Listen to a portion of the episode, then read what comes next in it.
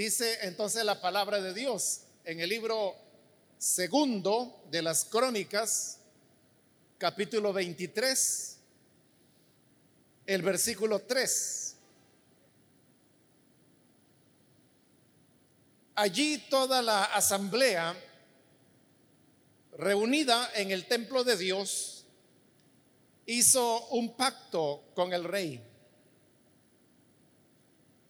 Joyada les dijo, aquí tienen al hijo del rey.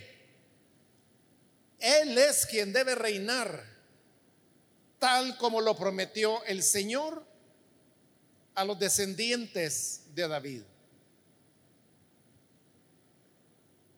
Amén. Solamente eso leemos, hermanos, pueden tomar sus asientos, por favor.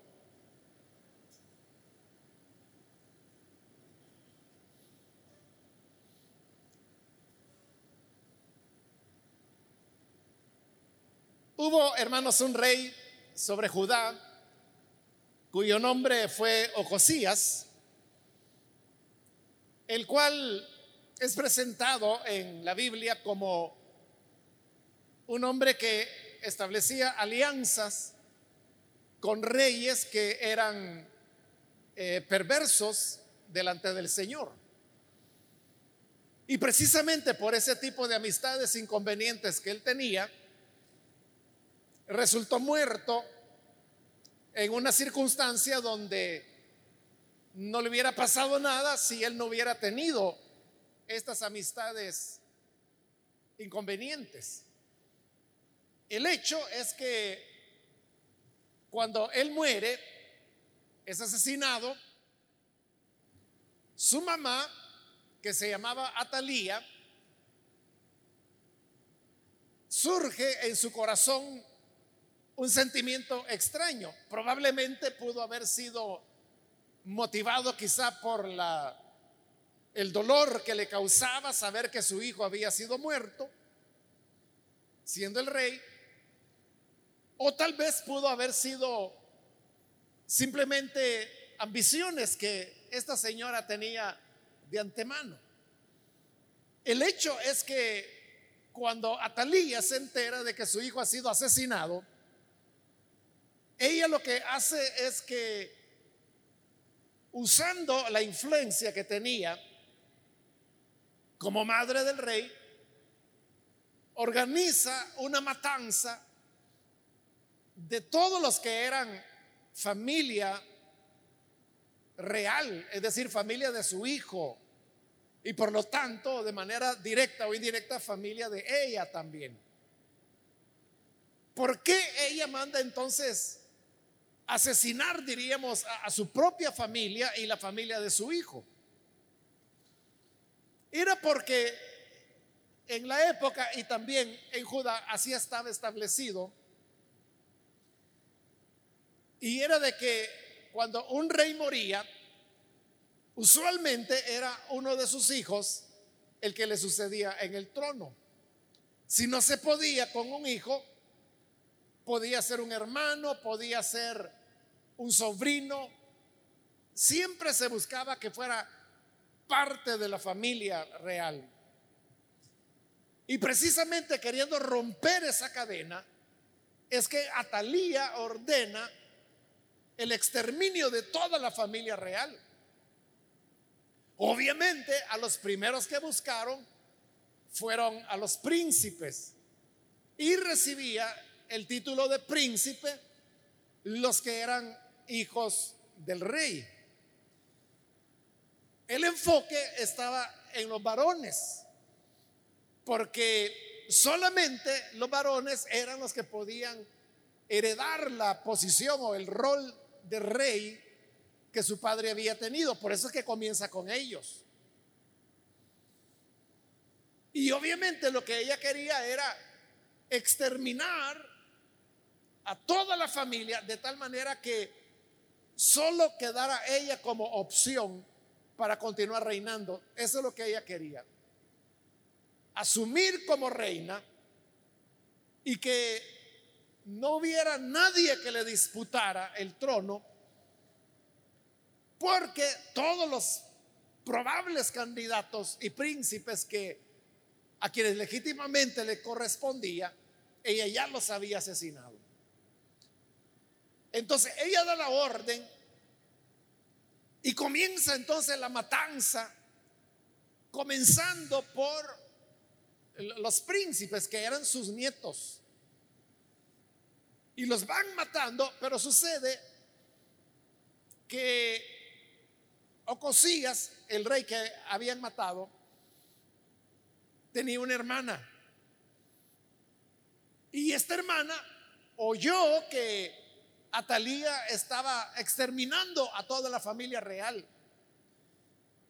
El hijo menor de Ocosías era un bebé, que en ese momento solo tenía un año de edad.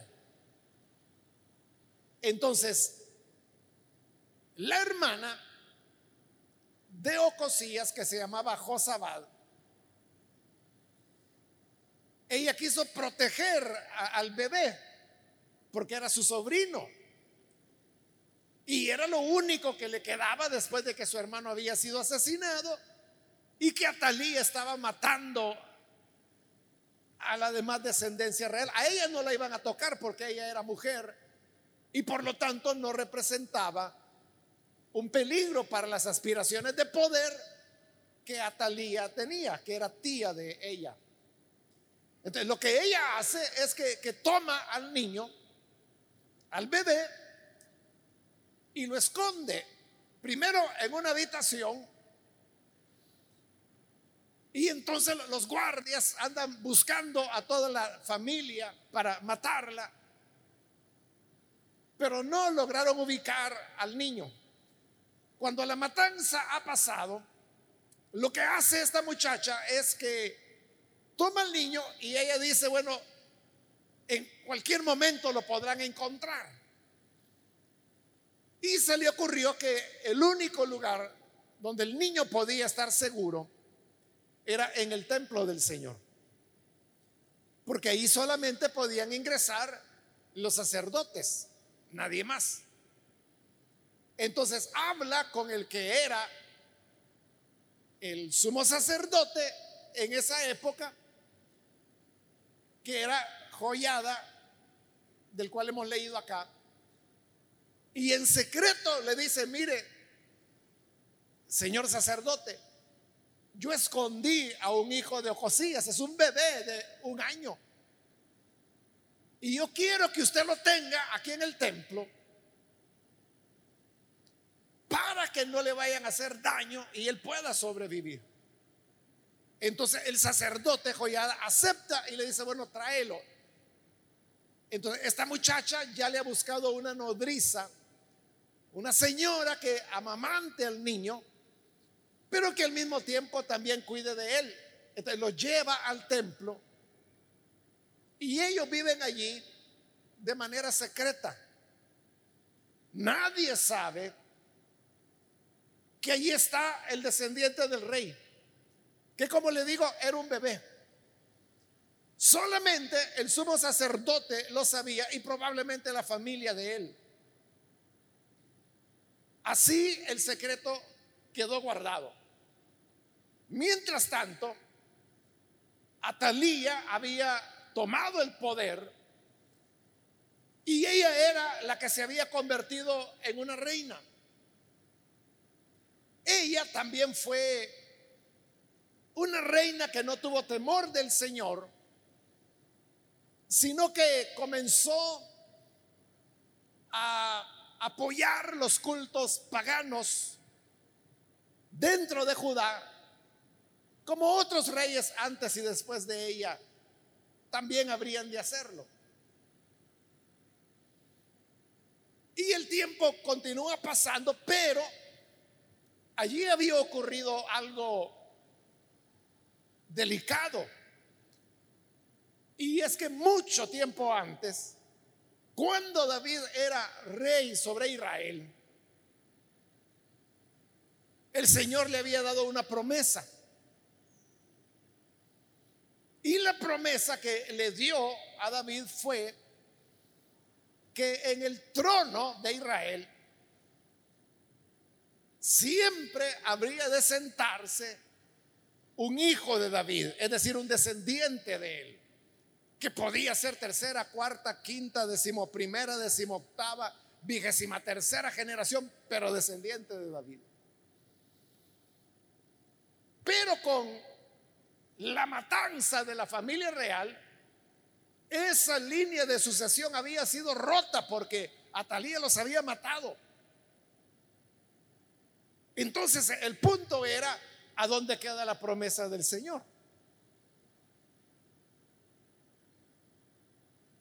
Porque si él le había dicho a David que siempre, permanentemente en el trono de David, habría un descendiente de él para reinar, no estaba ocurriendo en este momento.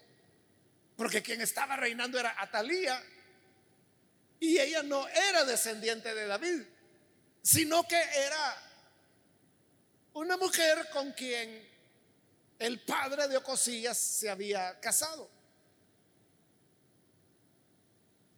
Cuando Josabad, la muchacha, escondió al hijo de su hermano, ella, hermanos, lo más probable es que lo hizo por, por, el corazón, por el aprecio que le tenía al niño. Tenía un año, era un bebé de un año. Y a ella no, no le cabía la idea de que lo fueran a matar solo porque era hijo del rey. Por eso lo escondió, para protegerlo. Es decir, se encendió el instinto maternal que Josabad tenía y eso es que, lo que la impulsa a proteger al niño, que no lo mataran, que continuara con vida. Pero cuando lo lleva delante del sacerdote, Joyada, Joyada tenía una visión más allá, como lo va a demostrar en los siguientes años. Y es que él sabía que este bebé era el eslabón entre Ocosías y la siguiente generación que no había sido roto porque Atalía no había podido matarlo. No quiero decir con esto de que para el sacerdote Joyada no había ternura o emociones hacia un bebé de un año que lo buscan para matarlo. De seguro lo había, pero él veía todavía mucho más allá. Él veía en eso la oportunidad. Bueno, en primer lugar veía cumplida la promesa del Señor. Porque seguía viendo un hijo de David. Y por lo tanto veía a futuro, él no sabía cuándo. Pero él dijo, un día van a llegar las condiciones en donde se va a restablecer la dinastía de David. Y eso era algo que la muchacha Josabat a lo mejor no lograba ver porque ella actuaba por amor al niño, a una criatura. Así es como Atalía reina y lo hace durante seis años. Obviamente, si cuando buscaban al niño para matarlo tenía un año, seis años después significa que ya tenía siete. Y efectivamente es lo que dice la escritura. Que cuando el niño llegó a tener siete años de edad, entonces el sacerdote Joyada dijo, bueno, ya el niño tiene edad para comenzar a reinar. Claro, hermanos, a nosotros y a cualquiera, ¿verdad? E incluso a ellos, ellos sabían que como un niño de siete años va a tomar a su cargo reinar sobre Judá. Joyada sabía que un niño de siete años no lo podía hacer. Si un niño de siete años, hermano, es el que va a primer grado. Pero la idea de Joyada era de que él se iba a convertir en un tutor del rey. Y aunque el niño sería coronado como rey, realmente quien iba a estar detrás era Joyada. Y así fue. Todo el tiempo que Joyada vivió, el niño fue un buen rey porque realmente hacía lo que el sacerdote le pedía. Bien, pero lo que le quiero decir es que llega ese momento, seis años después, en el cual el hijo del rey ahora tiene siete años. Y durante todo ese tiempo, durante seis años, Joyada ha mantenido en secreto que hay un descendiente vivo que no lo pudieron exterminar. Entonces lo que hace Joyada es que junta a los oficiales. Realmente no eran oficiales, ellos eran levitas. Pero si usted lee despacio en su casa este capítulo 23, usted se va a dar cuenta cómo el sacerdote se las ingenia para darles armas a los levitas para proteger al niño y para poder proclamarlo rey sobre Judá. Pero primero él tiene que hacerlo con sus hombres de confianza, que eran los levitas que estaban a cargo de los demás grupos de sacerdotes. es un grupo pequeño, él los junta y le dice, mire, quiero que vengan al templo, vengan. Y ellos van.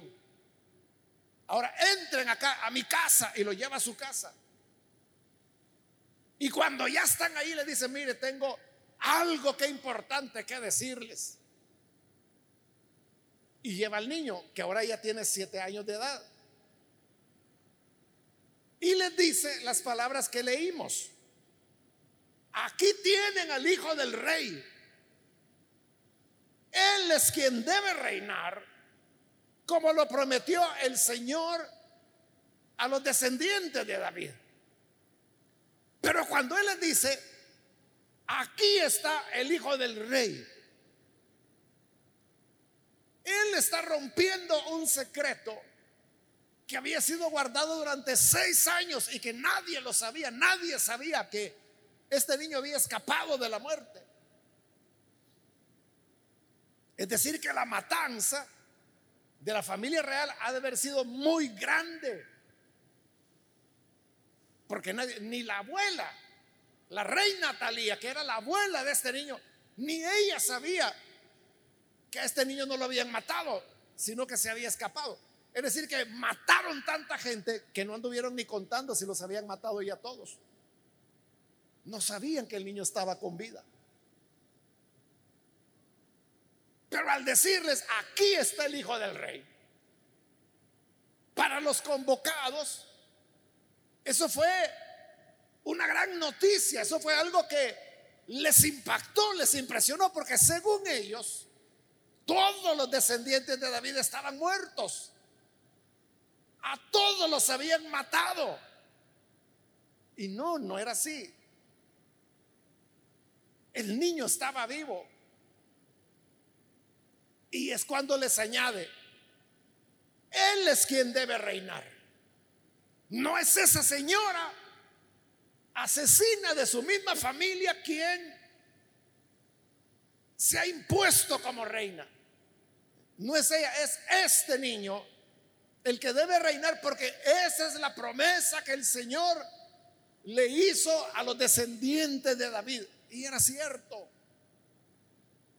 Era la promesa que, como le dije, Dios le había hecho a David que siempre se sentaría sobre el trono de Israel, un descendiente de él.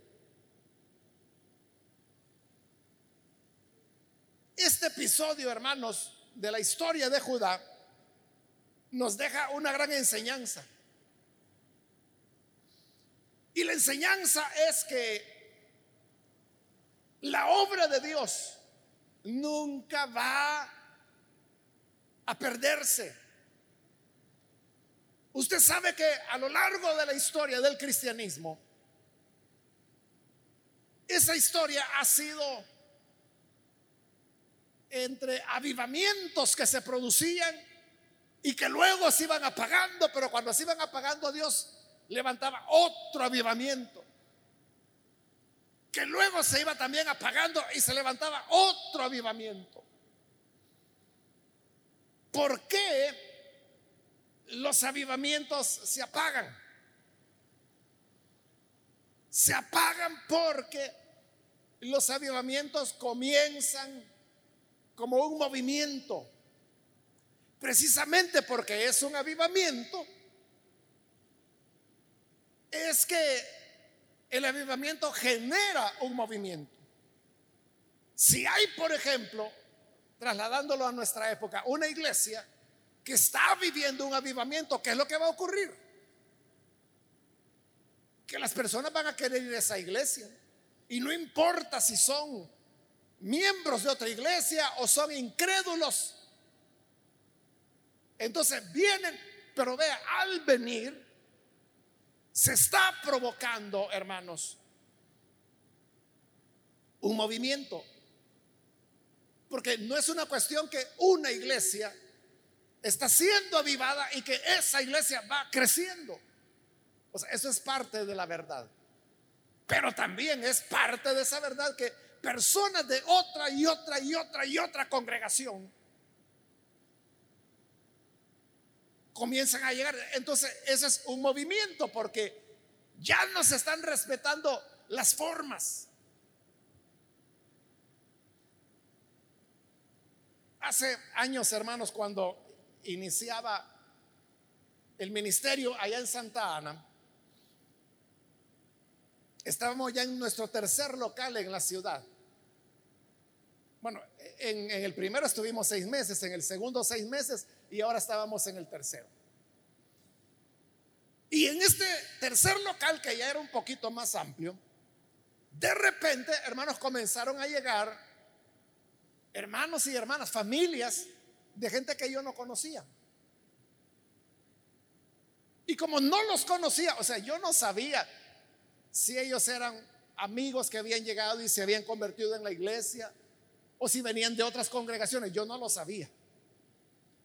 Pero la cosa es que llegaba una persona y otra y otra y otra y una familia y otra familia y otra familia y la iglesia iba creciendo.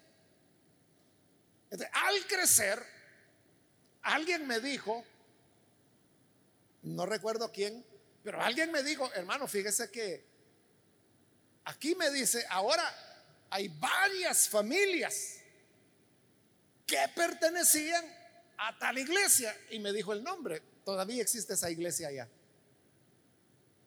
Y de allá me dice, se han venido para acá. Pero yo ni sabía quiénes eran.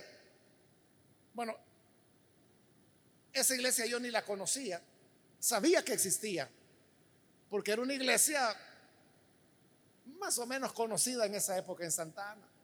Pero yo no podía decir, esa familia viene de ahí, esto viene de ahí. Yo no lo sabía porque el crecimiento había sido así rápido.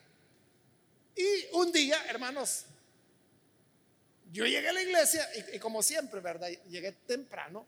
En esa época la iglesia era pequeña, no había quien hiciera limpieza, quien abriera las puertas, las ventanas, todo eso. Entonces yo llegaba temprano y lo hacía yo. Entonces ya, yo ya tenía todo abierto y yo estaba en la acera porque ahí me ponía yo recibiendo a los hermanos, saludándolos cuando iban entrando. Cuando de repente se para un vehículo y sale un hombre del vehículo y se me acercó y me dijo, usted me dice, es Mario Vega. Sí, le dije yo, él era un señor ya. Ah, qué bueno, me dice, mucho gusto. Y me dijo su nombre. Y me dice, yo soy el pastor, me dice, de esa iglesia de donde me habían dicho que varias familias habían venido. Y él me dijo, mire, me dice, yo entiendo, me dice, que las personas son libres, me dice, de ir a una iglesia o a otra iglesia, donde quiera, me dice. Y me dijo, usted ahora tiene aquí, me dijo, varias familias, me dice, que por años se han congregado conmigo en mi iglesia, me dice, y ahora se han venido para acá. Y algunos de ellos, me dice, han tenido privilegios importantes en mi iglesia y ahora están acá, me dijo. De veras, le dije yo, yo, no sabía, porque de verdad. Me comenzó a mencionar, sí, me dice, mire, por ejemplo, la familia tal, yo tengo 10 años de conocerla, cosas así, ¿verdad? Los fulanos, tantos años, los menganos, él fue anciano de la iglesia, los sutanos, y total que me hizo la lista. Y al mencionarlos él, a unos los conocía, a otros no. Allí me di cuenta que todos esos venían de esa iglesia. Y al final lo que él me quería decir es, no es ético, me dice, que usted como pastor acepte personas que vienen de otras iglesias sin que usted me pregunte a mí qué testimonio tienen estas personas, porque usted solo los está recibiendo y nunca me ha preguntado si tal familia tiene buen testimonio, si tiene un problema allá o no. Y yo le dije, mire hermano, le dije, disculpe, le dije, pero yo no sabía. Es que aquí la gente solo viene, viene, viene, viene. Y nadie me viene a decir, mire, yo vengo de tal iglesia. La gente viene, comienza a congregarse, canta, alaba a Dios. Y están ahí. Y yo tampoco le ando preguntando, ¿y usted viene de una iglesia? ¿O es primera vez? ¿Y usted viene de la iglesia? No. Yo no sabía, le dije que todas esas familias eran de su iglesia. Pero le dije, si alguna de estas familias tiene mal testimonio o ha hecho algún mal proceder, hágame el favor de decirme, le dije. Y entonces yo así platico con ellos. Ah, no, no, no, no, no, no me dijo, no. así que quede, hermano, me dice. Pero me dice, yo esperaría que a futuro usted siempre me consulte. Y eso fue todo y se fue. Pero cuando él me dijo que no, que no me iba a decir, yo entendí que realmente no había problemas con estas familias, que era simplemente que se le estaban yendo a él. Ese es un movimiento. O sea, porque uno no anda invitando gente de otras iglesias. O sea, yo nunca hice eso, nunca lo he hecho. Y viera con qué frecuencia hay hermanos y hermanas o familias que hablan conmigo y me preguntan y me dicen, hermano, fíjese que donde yo estoy no me siento bien, el pastor nos maltrata, ¿qué debo hacer? Y me están preguntando a mí, ¿verdad? Imagínense, a mí nada me costaría decirle, no, hermano, ¿y para qué va a estar ahí en un lugar donde lo maltraten? Véngase aquí y sirvamos al Señor juntos. Y yo sé que inmediatamente se vendría. Quizás es eso lo que ellos están esperando que, me, que yo les diga. Jamás yo he dicho eso. Siempre lo que les digo a las personas es, eso hermano, o hermana, de en qué lugar se va a congregar es una decisión muy importante que solo usted puede tomar en oración. Pregúntele a Dios y donde Dios le diga, ahí vaya. Eso es lo que le respondo a todos los que me hacen esa pregunta. Porque no es el afán de uno el afán de uno es alcanzar a los que no tienen a Cristo. Los que ya están alcanzados, hermanos, que se gocen, que estén en la congregación donde quieran estar.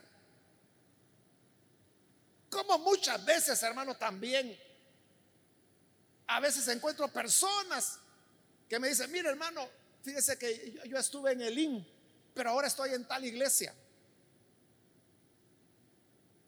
A veces en reuniones de pastores me he encontrado con pastores. Tenemos la reunión y al final algunos de ellos se me acercan y me dicen, mira hermano, yo fui diácono en el IN, pero ahora son pastores en otras denominaciones. ¿Está bien? Y uno no les puede decir, ¿y qué anda haciendo ahí, hombre? ¿Para qué se fue de su casa?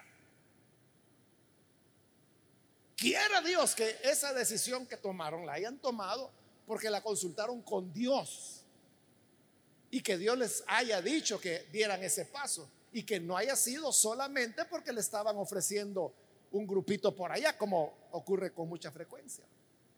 Y que lo hacen por eso, ¿verdad? Ah, es que como me están ofreciendo un grupito, eso es lo que el Señor quiere. No, no, no es lo que el Señor quiere, es lo que esa iglesia quiere y lo que tú quieres de verdad. Pero no le has preguntado al Señor. Pero bien, cada quien que vea qué hace, cada quien es responsable, cada quien va a dar cuentas delante del Señor. El problema, hermanos, es que una iglesia o un avivamiento no puede mantenerse en el tiempo si no comienza a colocar ciertas normas, es decir, cierta institucionalidad, formas de administración, gobierno, ya sea dentro de la iglesia o dentro de la denominación. Todo eso es necesario porque si no, no se sobrevive, hermano. El problema es en que en la medida que se va institucionalizando, el movimiento va cesando. Entonces, ese es un gran problema, hermanos, muy estudiado en todo el mundo y el cual no se le haya solución. Porque es una paradoja, ¿verdad? Que un avivamiento no va a permanecer como avivamiento si no se institucionaliza. Solo teniendo un mínimo de institucionalidad podrá preservarse en el tiempo. Si no lo hace, se va a acabar. Pero al hacerlo, está perdiendo el dinamismo del avivamiento. Vea, por ejemplo, nuestra iglesia y nuestra misión. El IN nació en el año de 1977 y comenzó a institucionalizarse hasta en 1995, 18 años después. Porque es en el 95 cuando primero se forma lo que se llamó el Consejo de Ministros y posteriormente de ese Consejo de Ministros surgió lo que hoy llamamos la directiva espiritual de la misión. Eso no existía en los 18 años anteriores. Pero ¿por qué se hizo? Porque ya el movimiento había crecido demasiado y no se iba a poder conservar o cuidar si no había ese paso de institucionalización. Ese fue el primer paso, pero luego han habido otros y otros y otros pequeños que se han ido dando con el paso del tiempo. Entonces, eso es lo que hace que la obra de Dios tenga picos de grande avivamiento, pero que a veces va decayendo, decayendo, decayendo. Y Dios no va a dejar que su obra se pierda. Entonces levanta otro avivamiento y otro pico, ¿verdad? Y otra vez comienza a bajar, a bajar después de 10, 20, 30, 40 años. Y luego otro pico y así vamos. Y así van los dos mil años de historia del cristianismo. Pero en esas pérdidas, en esos apagones, uno podría preguntarse, ¿y qué tal? Si todo se pierde y ahí termina la obra de Dios. Eso es lo que se pensaba en esta época. Después de seis años de haber matado a la familia de David y después de seis años de gobierno de una señora que probablemente no era ni del pueblo de Israel. Todos pensaban que lo perdimos para siempre. ¿Cómo iban a sacar descendientes de David si a todos los habían matado? Pero como el Señor nunca abandona su obra. Porque esta no era la causa de David. No era la causa de la familia de David, era la causa del Señor, de Dios. Y por eso es que cuando el sacerdote Joyada manda llamar a los a su círculo de confianza, que como le digo, eran muy pocos. ¿Y qué, qué, nos querrá decir? ¿Será que algo hicimos mal? ¿Nos quiere llamar la atención? ¿Qué será? Pero cuando están reunidos, saca al niño de siete años y le dice, este es el rey. Este es el que debe gobernar porque es la promesa que el Señor le dio a David. Aquí está el rey. Es decir, la esperanza no había muerto. Dios siempre tiene recursos. Hermano, en la vida de la iglesia pueden morir los grandes hombres de Dios, las grandes mujeres, y de hecho mueren, ¿verdad? Los pueden matar, se puede acabar todo. Pero Dios siempre guardará la semilla de la promesa que él ha dado. Y alguien seguirá la obra. Alguien se levantará. Cuando le dijeron al Señor, los fariseos, porque estaban molestos, porque la gente lo, exaltaba y le decían, Osana al hijo de David. Le dijeron, mira, regáñalos, porque te están alabando. Y Jesús dijo, es que el problema es que si yo les digo a ellos que se callen, las piedras van a comenzar a clamar. Es decir, que los hombres pueden dejar de hacer la obra porque se murieron, porque no quieren, porque son haraganes o porque los mataron, como en el caso de ahí de la familia real. Pero si ya no queda ningún humano que anuncie y proclame la grandeza del Señor, el Señor puede levantar las piedras. Es lo que dijo Juan el Bautista. No se confíen diciendo hijos de Abraham somos, porque si Dios lo que quisiera fueran hijos de Abraham, los levantaría de las mismas piedras. No tiene necesidad de los seres humanos. Así como usó a la burra de Balaam. La burra le habló al profeta. Dios no necesitaba al profeta. Si había una burra, usaba la burra. Si no había burro, pero había pollo, usaba el pollo. Si no había pollo, podía usar, hermano, una lagartija o una piedra, como dijo el Señor. Pero su obra siempre seguirá adelante. Amén. Así es, hermanos. Nunca la obra del Señor se detendrá y morirá. Nunca. Aquí, hermanos, en nuestro país, en el pasado hubo iglesias, y cuando le hablo del pasado, le estoy hablando de un pasado no tan lejano, 40, 50 años atrás. Hubo iglesias que eran la luz en El Salvador.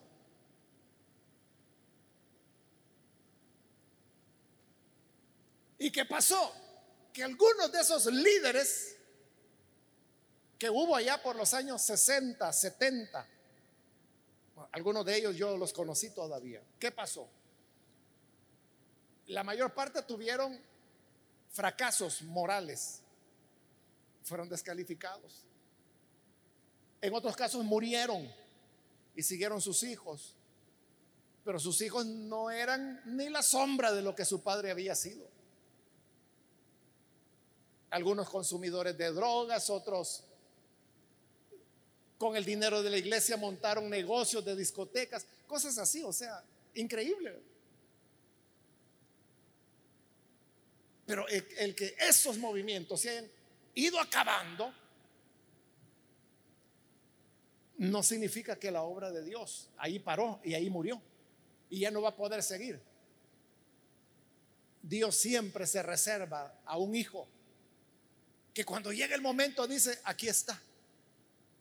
Él es el que va a continuar la promesa de Dios.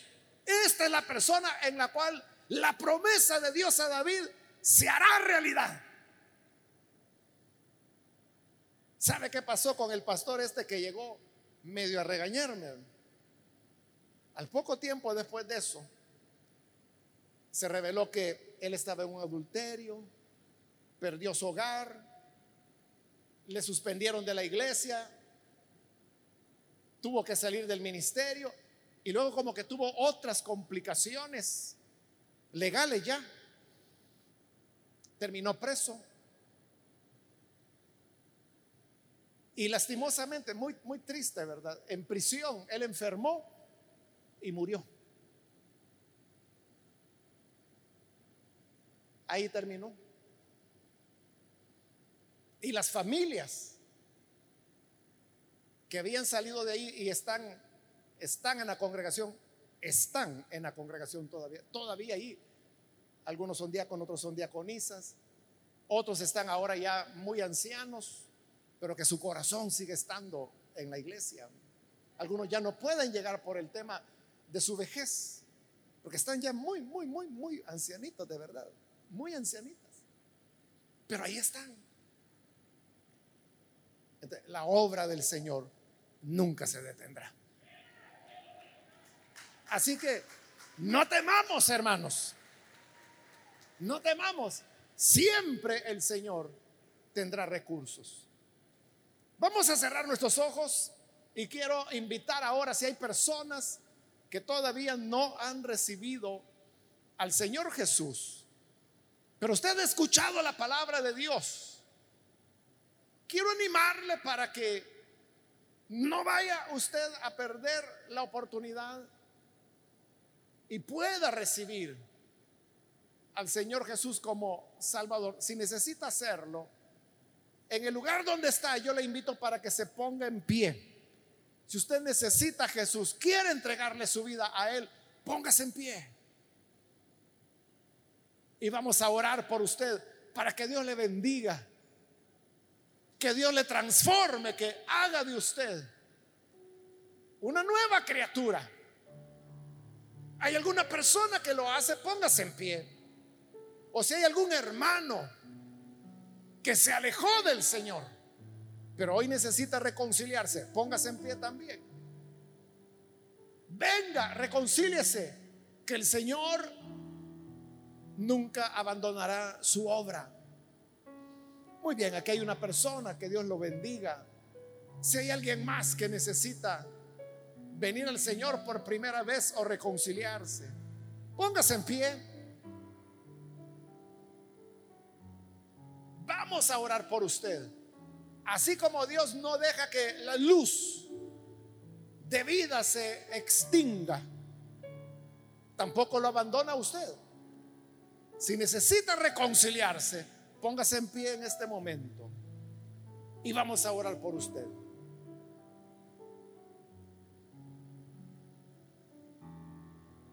¿Hay alguien más que lo hace?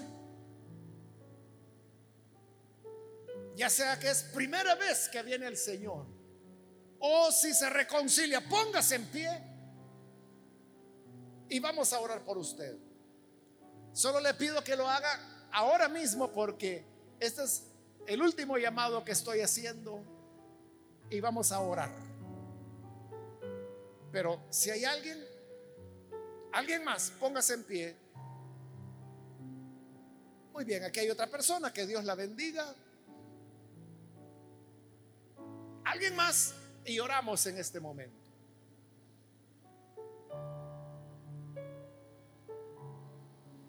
A usted que nos ve por televisión, le invito para que se una con estas personas que aquí están recibiendo a Jesús. Hágalo usted también, ore con nosotros.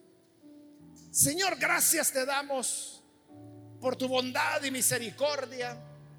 Gracias por las personas, Señor, que hoy se entregan a ti aquí en este lugar y que lo hacen también a través de los medios de comunicación. Llega a cada uno de ellos para transformarles. Que el poder de tu Espíritu Santo haga de ellos nuevos hombres, nuevas mujeres, que te sirvan, que te amen con devoción y que siempre estemos dispuestos a mantener encendida la antorcha, la estafeta de la verdad. Y aunque pasen generaciones, tu obra siempre permanecerá. Ayúdanos a todo tu pueblo, a tu iglesia, a ser leales a ti, fieles para seguir tus caminos. En el nombre de Jesús, nuestro Señor, lo pedimos. Amén y amén.